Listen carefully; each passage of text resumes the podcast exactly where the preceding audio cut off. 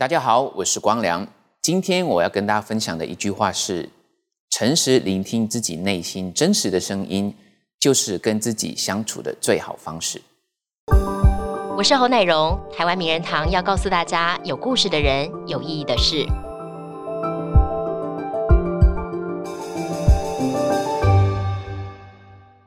大家好，欢迎收看今天的台湾名人堂，我是侯乃荣。台湾名人堂要告诉大家：有故事的人，有意义的事。音乐歌曲这个东西很奇妙，它虽然看不见，但是呢，借由音乐而保存、存留下来的记忆是更长更久的。我们今天名人堂的嘉宾是光良，他制作了、创作了很多脍炙人口的歌曲，包括了《掌心》啊、《约定》、《第一次》等等，还有包括了刘若英的《我等你》，还有梁静茹的《勇气》，都是他的作品。那我们今天非常开心，请来光良跟我们聊一聊他的音乐人生，也聊一聊他的成长故事。欢迎光良。谢谢乃荣，你好，大家好，光良好。我刚才开场白不是随便乱讲，因为呢，我在做功课的时候，一边听着你的那个童话，然后我就开始觉得啊，我好像回到了十几年前那个时候。谢谢你，应该很多人这样跟你说吧？没错，我不小心，我觉得这个歌也真的是十几年了，真的，我才发现说，当初听我的歌的。朋友都长大了，而且那时候他们还很小，我才发现真的时间过得很快。这个歌也十五年，超过十五年了，超过十五年了。但是我觉得歌迷朋友一定很开心，是这其实你出道二十五年了，这二十五年来你不断的在创作很多的好歌陪伴大家。那他们更开心的一定是你的演唱会要登场了，终于。我自己也很开心啊，因为其实我回想起来，我在小巨蛋的上一次是十三年前，十三。一隔就是十三年，对。然后我自己也没有发现，后来这一次要办这个演唱会的时候，我就自己想了一下，十三年，那我下一次办的时候会不会在十三年后啊？然后我就跟我的歌迷说，我十三年后出来唱歌，你们还愿意听吗？这样那种感觉，其实还蛮难得的。心情上有什么不一样？啊，我觉得这这十几年来，我改变了很多啦。我相信我的歌迷也改变了很多，因为其实。人很奇怪，你你你生活呢只能够一次，你不能够重来。没错。所以我也不知道十几年后的我是一个什么样的我，可是我们都不断的在累积。对。我也在学习，我我只能说这一次我的心情跟第一次真的非常非常的不一样，我更多的是期待。然后第一次有点像是，反正是第一次嘛，就。好奇，我希望可以这么做。对于演唱会的定义是什么？现在我也有一点不太一样了。以前就是觉得就是一个表演，可是我现在觉得演唱会有点像是跟我的歌迷、跟听我的歌的人，或者是任何认识或不认识光的人来分享、分享生活、分享音乐。而且我们在这个大舞台上面做这件事情，对，而且隔了十三年，是更多的是那种情感上的交流跟记忆，对不对？没错，有一种期待的感觉，嗯哼，期待。哦，因为我发现每一次我有一个比较特别的活动，我会看到我二十几年前曾经跟过我的歌迷哦，真的假的？真的太感人了。然后他们带着他的小朋友来看我的演唱会，那时候他们还是小朋友，是，对，我就觉得好感动哦。原来这些年来你们还记得我，不离不弃耶。对，只是他们在忙他们的生活，是，他们觉得永远都留在他们心中。对，然后隔了很久之后，当他们有时间。他们会来看我的演唱会，那种感觉。但这场演唱会说真的是好事多磨，因为因遇到疫情的关系，本来在二零二零年的三月十四号要登场，现在延到了隔年的一月。对，一月九号。一月九号。那个时候，应该我们是，我没记错的话，我们是第一个宣布延期的演唱会。哦，那时候应该很挣扎吧？到底要不要延期？我在想说，要不要延期这个。也不是自己能够去决定的，因为我觉得如果疫情的状况是这样的话，得延期还是要延期？因为我也不想说今天我真的办了，大家来看我演唱会有一点点担心的那种心情。我希望这个演唱会是大家焦点放在音乐跟分享上面，而不是疫情有没有危险这件事情上面。那当然，UDN 也跟我们一起讨论了之后，我觉得 UDN 是一个很棒的一个主办单位，是因为他们除了兼顾歌歌迷的感受以外，他也兼顾表演者的感受，他也他也兼顾整个大局势是什么，我们就决定延期了。这样，其实，在决定延期之前，我们已经在彩排了。对。然后就有一些人问说：“你们为什么要彩排？因为疫情已经这么严重，有没有想过要要取消或者是延期吗？”我们当然有想过，可是我们不能够本来排好。呃去排练不排练嘛，万一真的要演出，我不可能。对，准备还是要准备的。没错，所以后来排练了一天两天之后，我们就决定就不就延期不办了，这样。那个时候我的团队还蛮失望的。哦，真的，哦 肯定的。他们怎么跟你说？特别是我的经纪人呢，他整个人就表情也不对，然后心情也不对，反而是我比较释怀哎。嗯哼，我觉得我很相信，有时候有一些事情，它该发生的时候就会发生。也许上天觉得我到明年的一月九号会更精彩。Maybe 当下不是最好的时期，对我相信这一个。但我这次在看到这个台北限定版的这个广告，我觉得好有趣哦。嗯，台北是限定版啦，但这个整个演唱会的这个视觉啊，嗯嗯，我第一秒想到的是小王子这个故事，大家都叫你情歌王子，然后你又坐在一个星球上面，然后名字叫做今夜我不孤独。对，这是巧合还是你们刻意的设定？其实是巧合，是巧合，而且是最近我们才发现。对。我好像很多歌迷会把小王子跟光良连接，因为你的样子就很像啊，很像那个小王子的那个 image 样子，长得就很像。我现在已经是老王，没有子哦，是老王，因为我姓王。嗯，应该是这么说。对，我刚出道的时候，我常收到歌迷很多的一些书本啊，都是跟小王子有关系的，好有趣哦。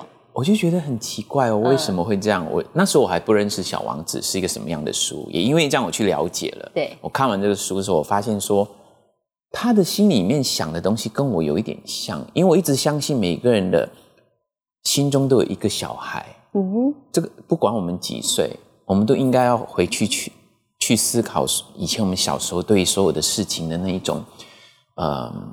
好奇啊，憧憬啊，那一种热忱啊，可是很多时候我们可能一毕业了，或者出来社会工作，或是有家庭之后，就很容易忘记了这些事。那小王子其实他是一个小朋友的小孩的那个角度去看大人，对大人的世界是什么？嗯哼。我后来了解为什么歌迷会送小王子的书给我，他可能觉得光良一直都会保有那个对于世界的好奇、童心。呃，可以这么说，这样讲好像有点恶心哦。我讲的。对，后来我们再回想起我们的海报，我们我们就想说，哎，对耶，我们海报原来也很像小王子。一种有趣的巧合哦。没错，我们在想我们的演唱会的内容。对。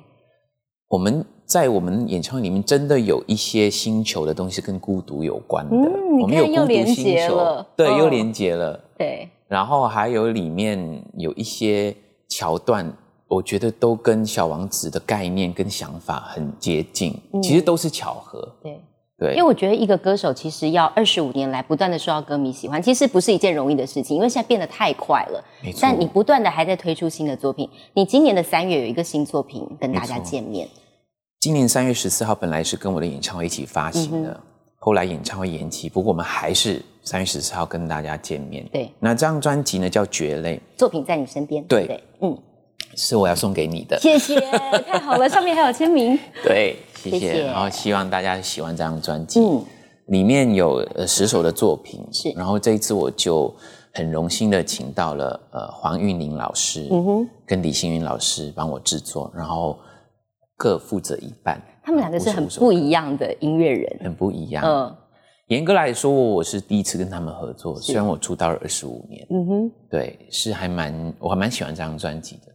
我这一次做这张专辑，跟我以往做专辑的心态有一些的不一样了。嗯，以前就是，呃，喜欢听好听的旋律，就是说自己写写歌，然后听到好听的歌就收录。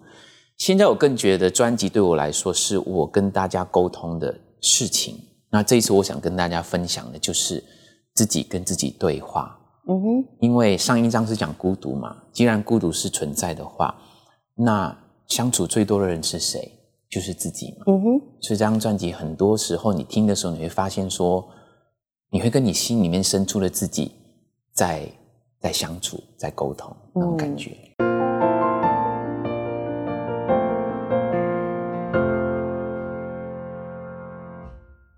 而且我觉得你对专辑的用心，不是只有在歌曲上面。我看了之前的资料，说你甚至还自己到那个唱片的那工厂去帮忙包 装，是不是？我几乎我没有听过一个歌手这样子的耶。好像是哦。对呀，你的想法是什么？因为我很相信做音乐，一切都是从第一个音符开始有概念，那有想法有理念。那我觉得这个想法要传达到最后，大家拿到这张专辑的感受。所以呃，在沟通过程很重要，包括印刷的时候，为什么用这样的纸？为什么颜色的亮度是这一个？对。那我我就去参加，呃，就是参与这件事情，直接到工厂里面去看。嗯哼，有一半也是学习的心态，所以我对印刷有一点认识。这样，对，呃，我是一个管很多的人 听起来是连包装也要管。其实所谓这个管是一种关心跟参与了，还有责任。嗯哼，因为我觉得今天我说了这个歌，不管写歌的人是不是我，我觉得我有责任把这个歌诠释好以外。还有责任在任何一件事情，包括宣传上，到最后听歌的人或是买专辑的人都有同样的那个感觉，这是我要去把关的事情。嗯哼，还有关很多其中跟原因是因为现在公司是自己的，对，自己的以前是，对，以前是签约的，是，对，所以还是要看，嗯，有些东西会不会太贵啊？我们要做到这个效果，再怎么样最有。是最好的，最好的效果，然后也是最不会太浪费钱的效果下做到这样。对我，我觉得现在听你这样跟我侃侃而谈，应该观众朋友很难想象。听说当初小小的你是很害羞的，是吗？是，我觉得很难想象。哎，我自己也不敢相信，确实是这样。害羞到什么程度？我害羞到电家里电话响，我不敢去接啊。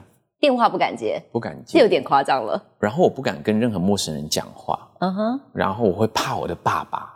你怕你爸爸？嗯，因为我爸很少在家，我觉得他是一个陌生人。这太夸张了，这个孩子怎么了？我我我我考试的成绩需要爸爸 签名的时候，不敢亲自拿给他签名，我都会放在他那个梳妆台上面。嗯，然后我就离开了。然后第二天他上班前，他就看到成绩单，他就会签名。然后。呃，他离开之后，我我看到签好名字，我就收起来，这样。你的你怕的点是什么？好难理解哦。我不知道哎，我我很怕他，可能很少见到他，他又很少跟我们说话，就觉得他好严肃哦，这样。但你也怕跟陌生人的交流，是不是？很怕。我在小学的时候，我不敢去买东西吃。那你怎么饿肚子啊？通常都会家里准备好我带去是学校，然后今天我真的很想买零食的时候，我就很不敢买。我还记得我第一次鼓起勇气我要买零食的时候，我就把我的零钱拿在手上，就一直放在那边等那个人问我要什么。好难想象，真的，我我胆小到怎么很多很多，我可以说是胆小，也可以说是嗯害羞吧。对，就那可是很难连接，因为通常喜欢唱歌、喜欢表演的人，他都是很落落大方的。那对，那你的这个反差。你不会觉得这反差实在太大？你什么时候发现自己爱表演、爱唱歌这件事？我在十岁那一年，然后那时候我妹妹六岁，我记得那个时候妹妹去看了一个，反正是一个钢琴品牌的一个表演，其实是希望小学生喜欢那个钢琴，然后就问说谁想上台来呃示范一下，我妹妹就举手了，然后后来我妈妈看她啊那么那么喜欢音乐，因为我家里只有一个女的。我妹妹对，所以就觉得啊，难得女生喜欢钢琴，我妈就问她说要不要去学钢琴，她就想要。其实我心里面很想要，你是喜欢的，我喜欢，我喜欢钢琴的声音。对，我不敢跟她说。然后那时候我就觉得我很喜欢钢琴的声音。也许从那个时候开始，我就跟音乐有了一个连接。嗯，哎，我觉得是天注定的。有一天，我妈就问我说：“因为妹妹才六岁，她很小，你要不要陪她一起去？也可以互相照顾。”我说：“好啊。”很开心吧？听到这个，我就很开心。我就因为这样，十岁的时候开始学了钢琴。是，然后那时候就听到很多台湾的流行歌，然后学了大概慢慢长大了，大概十几岁的时候，嗯哼，就听了很多很喜很喜欢的情歌，嗯哼，然后也很喜欢钢琴的声音。你好早熟哦，十几岁就听情歌。那时候应该十六岁了吧？OK，那我学了六年的钢琴了，对啊，然后就开始。去模仿那个流行音乐的前奏啊，有钢琴啊，就去学。基本上学古典的老师不不允许跟不鼓励学生这样做，可是我都偷偷练了。哦，OK。对，因为我喜欢钢琴的声音，后来也慢慢才知道自己会写歌。那唱歌这件事情呢？唱歌这件事情呢，是我的老师，我自己也没有发现。对。是有一次，我大概三年级的时候，嗯哼，我老师就是告诉我，就问我说：“你要不要代表班上去参加歌唱比赛。哦，他有发现你的潜力哦，对我一口就说：“我不要，我不要，因为我很胆小。太害羞了。”对我说：“我不要，我不要。他就我我后来回想起来，我老师有一点反应是觉得这个小孩怎么反应那么大？嗯，对，然后我是很胆小，我就不喜欢呃不敢在舞台上表演。对，然后我的老师就告诉我说，因为我常常听到你在哼哼唱唱啊，哦，我才注意到原来我平常会哼哼唱唱。对你平常都没有自己无意识的，没有是不是？没有。然后后来我觉得我自己会唱歌，都是因为我后来有去教堂嘛，我是天主教徒，对，有参加歌咏团。然后那一些歌咏团的朋友就说：“哎，光你唱歌还蛮好听的。嗯哼，”然后第一次听到人家赞美自己唱歌很好听，就会去怀疑哦，嗯。我原来我会唱歌这件事，之前从来没想过。没有想过。哦，对啊。所以那时候开始慢慢建立自信，是不是？就喜欢，嗯，你就喜欢音乐，喜欢喜欢去弹一些流行歌、学唱。然后我后来变成是歌咏团的教练，哦，OK，我就教他们唱一些圣歌集。然后我后来发现，因为其实天主教是很传统的教会嘛，然后呢，很多一些中文弥撒的那一些歌呢，都是比较那些调调是比较唱了很多年，然后老人家唱的，然后小朋友或者是年轻人就觉得那个旋律很无趣，嗯哼，我就改编了很多。哦，你的创作才华在这边出现。了，也许是。我改编了很多，然后就就因为我是歌咏团教练嘛，我就教他们唱。嗯哼，对我也不管神父的想法是什么，因为我记得那时候我那一届的神父是很严肃的，我还记得其中一位比较资深的教友说：“哎，这样神父不会生气吗对，？”我心想说。反正我在弥撒的时候唱，他也不能怎么样。他也不能叫你 stop，对，没错。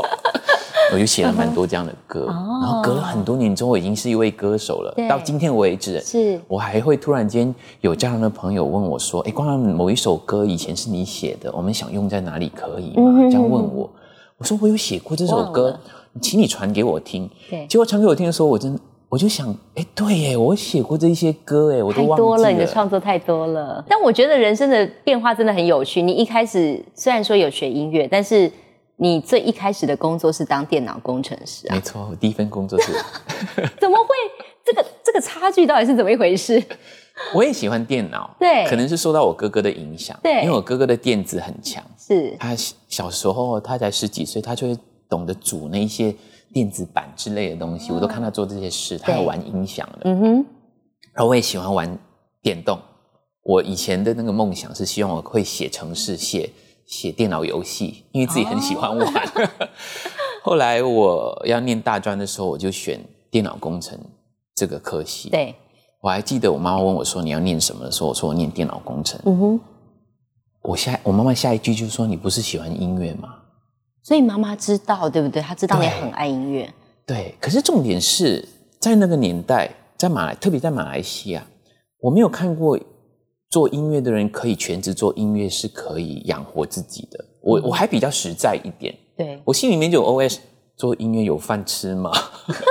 然后我就选我比较第二喜欢的就是电脑，去念电脑工程。我自己就想想好了，今天即使我做音乐不成功的话，我还有一个文凭是电脑工程，我还可以上班，至少可以赚钱。好理智的一个人哦。对我这方面就很理智，对，我超理智的，然后超超踏实的这样。嗯哼，然后后来我真的毕业了，对，我毕业的时候呢，我又认识了，应该是说我在大专那边认识一些喜欢玩音乐的朋友，嗯哼，然后我认识了那个 MIDI，MIDI 其实是现在大家在使用的一个呃，反正它是一个语言呐、哦。音乐音乐器的语言。，对，我就觉得哇，MIDI 好厉害哦！你只要会弹钢琴，你只要一一台 MIDI 的 keyboard，你所有乐器都可以弹出来，嗯因为它可以有很多的一些音乐器的声音对，没嗯错，我就更喜欢继续想做音乐下去了。对，后来我就嗯，在上班的时候，电脑工程之后去帮别人修电脑。嗯，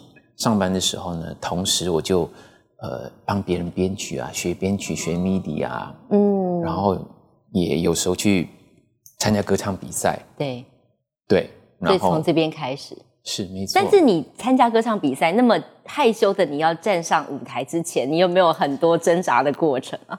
一定有的。对在我参加歌唱比赛之前，我先讲，我我我要回到去中学的时候，是，我就每一年都会呃报名那一个教师节的表演，嗯，是学生表演给老师看的，我就很喜欢。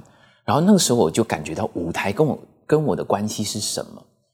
我是一个很害羞的人，可是我很喜欢表演，那种感觉很奇妙。我每一次表演前都非常非常的紧张，然后可是表演前就要排练，排练都很开心，然后大家一起说我们要唱什么歌，写什么歌，谁弹钢琴谁唱这样。我表演的时候超紧张，一表演完了，一下台，那个空虚感就有了，就是那种失落的感觉。我就跟自己说，为什么那么的紧张，那么的害怕，可是我却那么的享受它。是一个很奇妙的感觉，那是一种满足感。就是你属于舞台，对不对？它可以让你放松，让你发光。也许吧，我我我就很紧张，可是每一次表演完之后，我一种失落感，我会觉得有一点点期待下一次表演是什么时候。嗯，会有这种感觉。对。然后当然还是很胆小，可是因为有朋友一起表演，就是一个团队的感觉。嗯我也我也在学校演过什么呃。舞台剧啊之类的东西还蛮好玩的，可是都很紧张、很刺激。那我后来不是说去参加歌唱比赛嘛？那时候已经工作了嘛，也是有朋友。对，有一些朋友喜欢唱歌的，就看到哪里有歌唱比赛，他们说要不要一起去？我说啊，好啊，好啊，就一起去，要壮胆嘛。对，一样也是很紧张，比完了就回来这样。我曾经一年参加过三十几场的比赛，很认真哎。我那时候也不是认真，真的是爱上了舞台的感觉。没有，我是因为我妈妈的一句话。还是你真的很想要当歌手？我妈妈知道我喜欢音乐，她可能看到我上班，其实也没有真的很快乐，没有 passion。因为我曾经有一次在电脑公司上班，骑摩托车回家的时候，我突然间心里有 OS，我就告诉自己说：我念完书了，我毕业了，我现在工作了，接下来是什么？就是可能就是结婚生子了，这是生活吗？然后这就是我每天要做的事吗？我就跟自己说，如果是这样，也太无趣了吧。然后我就知道，这个工作不是我一定会做下去很久的东西。你有太多的质疑在心里面了，那时候。对，没错。然后我妈妈就跟我讲了一句话，说：“你会唱歌，你会写歌，你要让人家知道啊，谁知道你会唱歌？而且。”你唱的有多好，你怎么知道？除非你去比赛，你才知道你有多厉害。所以妈妈是背后那个很强大的推力。对，我相信是。嗯。然后后来我就因为他这一句话，是只要朋友问我说哪里有比赛要不要去，我说好，我去。然后 我的老板 每一天都看到我请假那一封信，说我要去参加歌唱比赛。老板会不会想直接把你 fire 掉算了？我的老板也是我的恩人，你知道吗？后来我被签约当歌手的时候，我递辞职信的时候，他讲了一句话，我到今天还记得，我非常感动。是，他看到我的那封信，他就问我说：“为什么你要辞职？”我说：“因为吉隆坡有一个唱片公司要签我，我决定去了。”他就笑了一下，签名。他在签的时候跟我讲。你终于找到你最想要的东西了哦，好感人哦，很感人，你知道？我心想说，你收留了我那么久，没有 fire 你，一定要偷感谢了，是不是？对他收留了我很久，你知道吗？然后有时候，呃，那个 company 的一些呃尾牙，他还叫我代表他们公司去唱，这样。哦，对他，他也喜欢音乐吧？对，他他感觉到我其实是喜欢音乐的，他看到你的热情了。嗯，我我觉得我还我很感。感谢这位老板。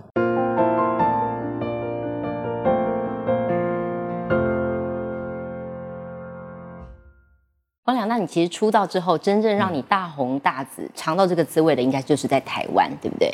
可以这么说，可以这么说。聊一聊那时候，呃，《掌心》这个专辑，然后对你而言，然后包括了在台湾，你尝到那个走红的滋味，对你来讲，你觉得差异最大的是什么？毕竟只身来到这边，会不会觉得？想念家乡的时候，想念肯定会的，对，肯定会想念的。可是那个时候还没有手机很盛行的时候，只能靠公共电话，对不对？现在好像找不到公共电话了。对，我还记得那时候买电话卡有没有？在便利商店买电话卡，然后讲没几分钟就没有了，这样，对，就会几乎隔一段时间就打电话回家，嗯哼，还是会想念家，然后想念呃，不管是家人啊朋友的，因为我是一个比较不习惯。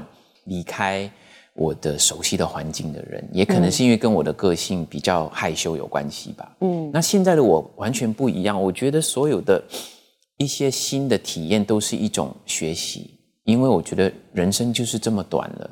如果我们都在一个框框里面，不去感受新的东西的话，我觉得它好像有一点点可惜，有点空。这样，我觉得我会创，我会创造一些不一样的感觉。对，这个也是让我一直很继续想在做很多不不同的事情的一种动力。对对，还有就是刚来台湾的时候，我是因为工作而来的嘛，那时候还有品冠，对不对？还好有他一起陪伴我，因为不习惯的其中一个就是上。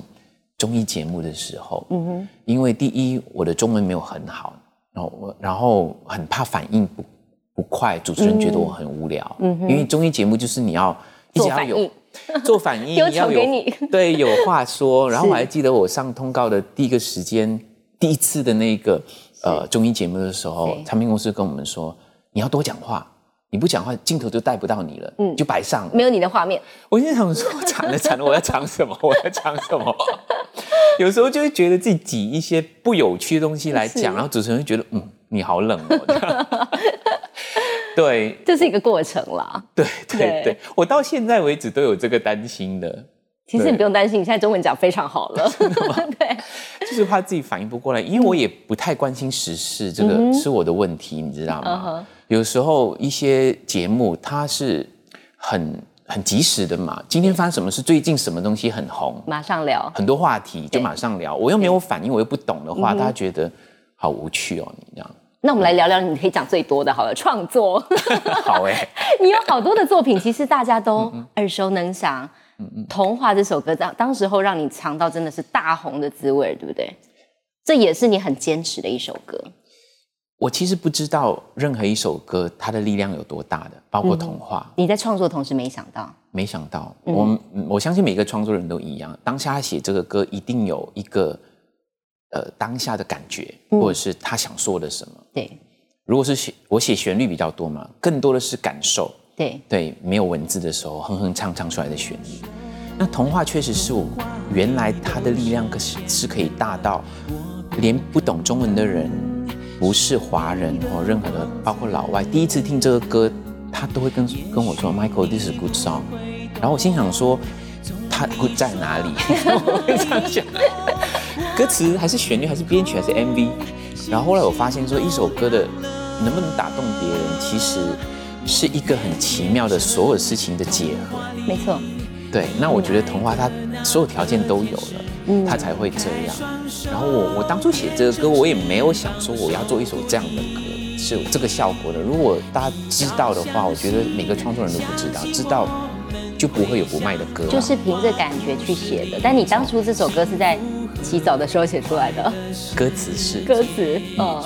我本来也不是自己写歌词的，因为我收不到歌词。我的经纪人，现在的经纪人，那时候是我的滚石的同事朋友，对，他鼓励我自己写。嗯哼，然后我就在洗澡的时候一直一直想，副歌的第一句是什么，然后接下来前面要讲什么。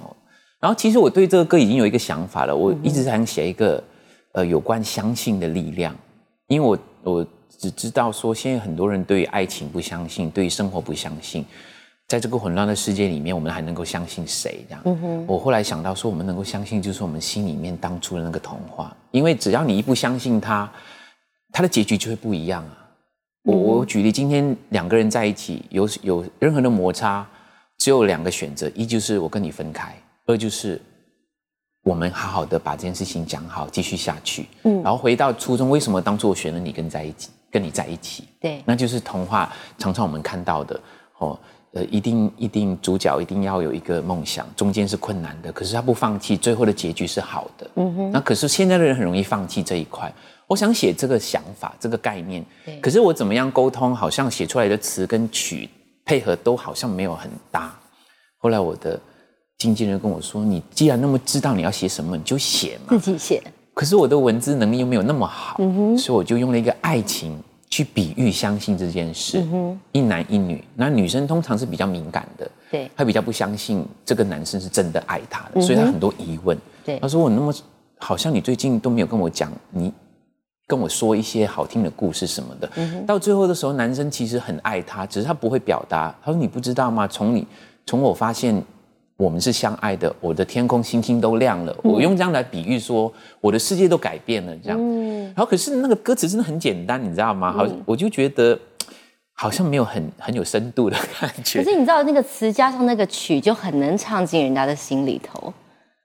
对，这也是我很在意的。很多时候你单看文字，是。这个文字很好，可是搭这个曲的时候，你发现说，哎，好像那个曲跟词的力量不见了。嗯，我这首歌有三十几个版本的歌词，哦，真的？这么多，我都进录音室唱过，是，都是因为唱了三十几个版本都都 OK。我跟制作人都觉得跟曲搭起来就是好像少了什么的时候，我才决定自己写歌词的。但当初这首歌要收成主打的时候，有过一番波折。没错，嗯，那时候我就决定用这首歌当整个专辑的概念跟主打，第一首歌。嗯哼。然后那时候唱片公司有一些啊别的想法，然后我后来就坚持一定要用这首歌，这样。嗯哼。对，中间我有一度觉得我要失去它了，因为我是签约歌手，如果我不赞我不赞成的话，也许啊，因为我觉得。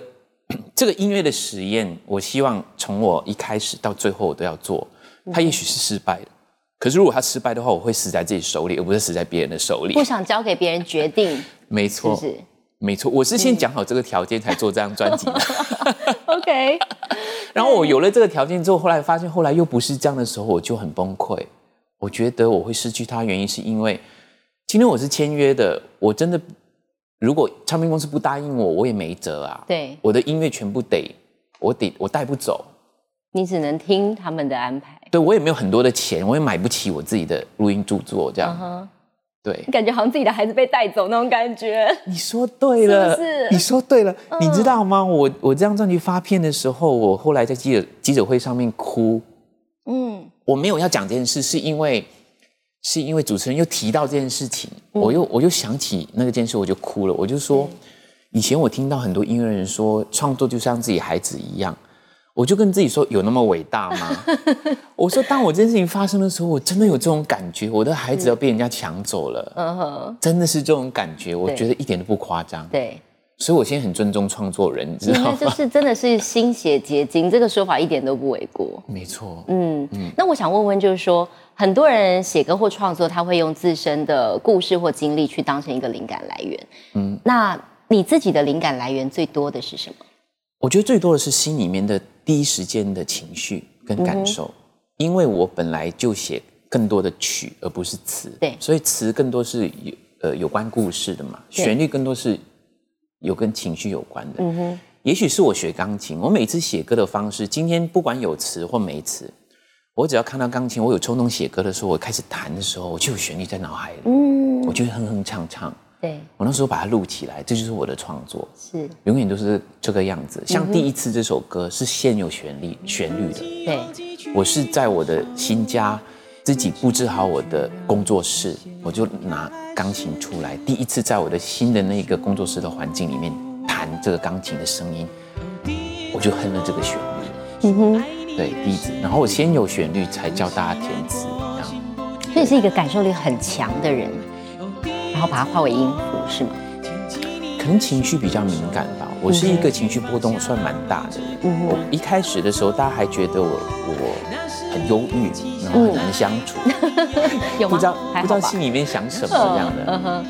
然后我后来发现，这些都是我创作的养分。对，以前听到别人说我很情绪化，嗯是我会尽量的压抑自己。那我觉得适当的压抑是对的。可是当我们压抑太多的时候，它慢慢就失去了。就像我新专辑有一首歌叫《失去哭泣的》，失去了哭泣的能力。嗯我相信哭，很多人觉得它是不好的，我们就很多不好的那一面不给别人看见。久了久了，这功能没有了。嗯，有一天我忘记了怎么哭了，我觉得这是很可怜的事。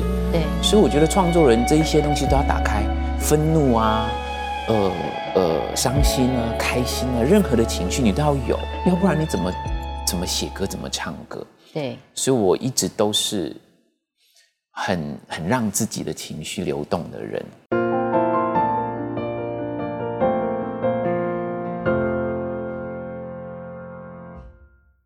我觉得后来的你也试着有很多的转换，包括你自己成立了公司等等。我想问问，就是说，当歌手的你跟当老板的你，你觉得最大的差别是什么？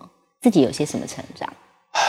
我觉得差别一定是很大的。嗯，还好，就是我我的个性有两面，一面就是感性的，是一面就是理性的。我常常用这两个来平衡。我们刚才听就已经听出来了，真的吗？写歌的时候很感性啊，但是在做职业选择的时候很理性。一开始，没错，我我不知道什么时候这个理性的东西就会跑出来，然后该出来的时候它就会出来，然后它该沉下去就感性就会出来。对，那个那个是一定要的。我觉得当老板需要这个，嗯哼，你要放手去做一些实验性的事情，可是你也不能够。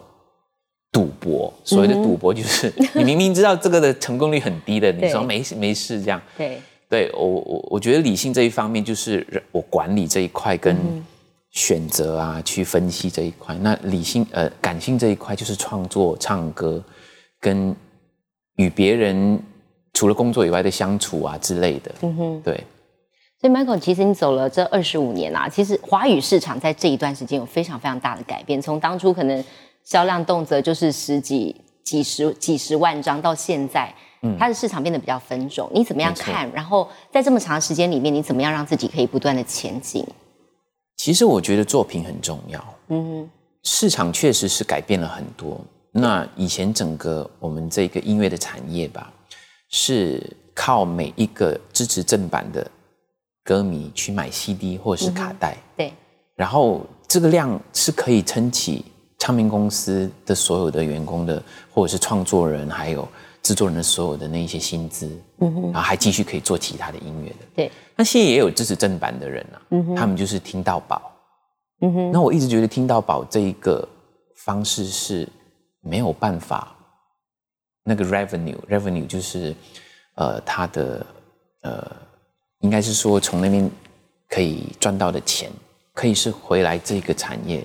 去支撑他的是不行的。嗯哼。那我还幸运一点，是因为我我出道的比较早。嗯哼。哦，那我留下了很多一些作品，我可以靠表演去补足这个这一块。嗯哼。那为什么我说作品很重要？就是我们不能够放弃一直做好的东西。嗯哼。因为到最后，现在不管什么样的方式，如果没有内容，就等于零。嗯哼。当然，作品最重要的。是我们还是要创作很多的作品。今天。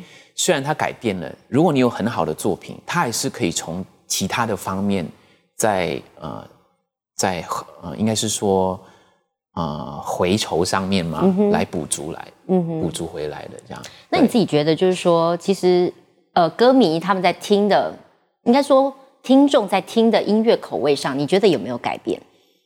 嗯，我觉得当那不是一种改变，应该是说。每一个时期都有一个时期，大家不同年龄会去听的东西。嗯哼，应该是说，现在的小朋友他接触到的资讯跟网上的，我们叫同文层，是就是那一那一那一类型的音乐。嗯哼，他就认为好听的歌就是这个样子。对，就像我那个年代就是情歌嘛。对，就是华健啊、张信哲啊，对，还有那我们就学生大家都听这些歌，就觉得这是好听的歌。对。那现在的学生接接触到的，就是譬如说现在呃比比较 hip hop 的、比较 rap 的，或者甚至是比较韩系的那一种音乐。对，学生就认为这才是他们的音乐。嗯哼。可是不代表说其他的音乐已经不存在了，因为听众群的年龄层不一样而已。对。那我可是我相信，不管你是任何的一一个音乐类型，嗯哼，啊，任何的年龄层还是有机会去接受它的。对，那所谓接受它，就是你要讲他们有感的东西，不管在歌词上或者是听觉上。嗯哼，那这个要去平衡艺人定位跟市场。那如果你不是这个艺人定位的，你硬要做那一块，你连这个也没有了。对，所以我觉得不太需要找到自己的方向，对不对？对你，你在你的你本来的定位里面做出新鲜感。嗯哼。那个是更难的事情。对，很多时候主持人问我说：“哎，光你唱那么多情歌，或者是这样类型的音乐，你有想过改变吗？”嗯哼，那我就回答他说：“其实改变很容易。”嗯哼，可是我想知道说，听众为什么觉得光良改编成这样是合理的？嗯，因为我说我今天只要做一首 rock 或者是 hip hop，我就大改变了。对，可是可是为什么是光良唱？我同意耶，这样我就觉得不是光良了，就是不是我记忆中喜欢的最喜原初喜欢的那个样子。对，嗯。而且呃，这个改变没有意义。嗯我觉得最难的是怎么样保有你原来的定位，却做出新鲜的东西，嗯哼，没错，而且大家觉得好听，对，这才是我一辈子的功课，而且是、那个是超难的。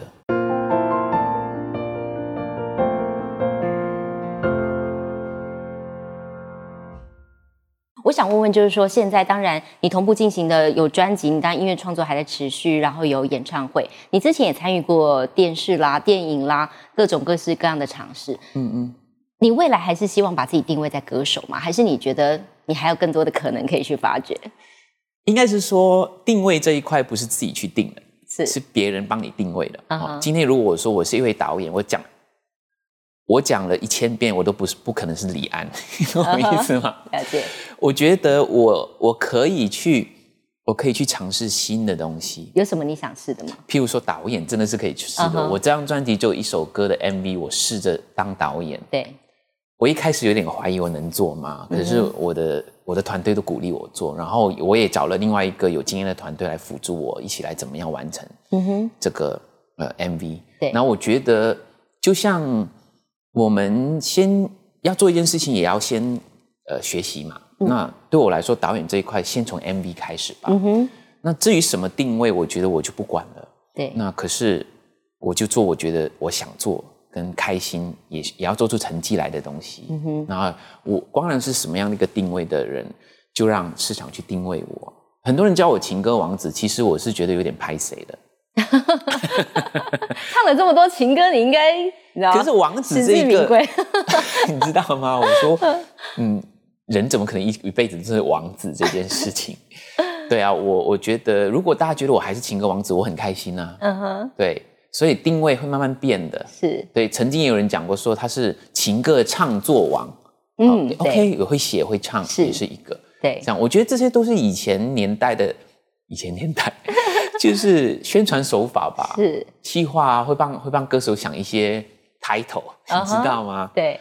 对啊，那你觉得哦，这样回首看过去这二十五年来，你有过你觉得后悔的事情吗？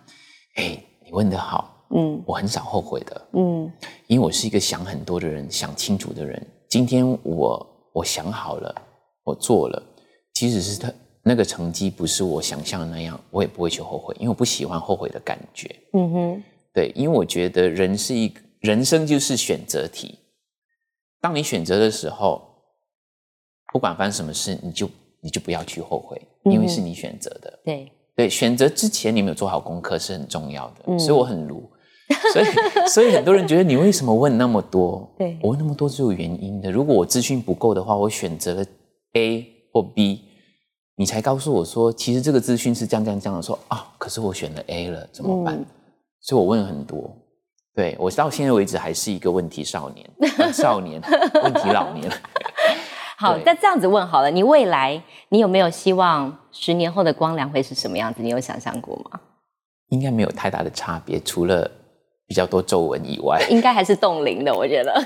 我不知道，我有想过，可是我不敢想啊，因为我曾经有暗示我的歌迷说，嗯我演我这一次小巨蛋是十三年后，那十三年呃十三年后的以前的小巨蛋嘛，嗯，然后再十三年后，我已经快不知道几岁了哈哦，你们还还会听一个老头出来唱歌吗？嗯哼，肯定会的，我觉得他们是假的啦。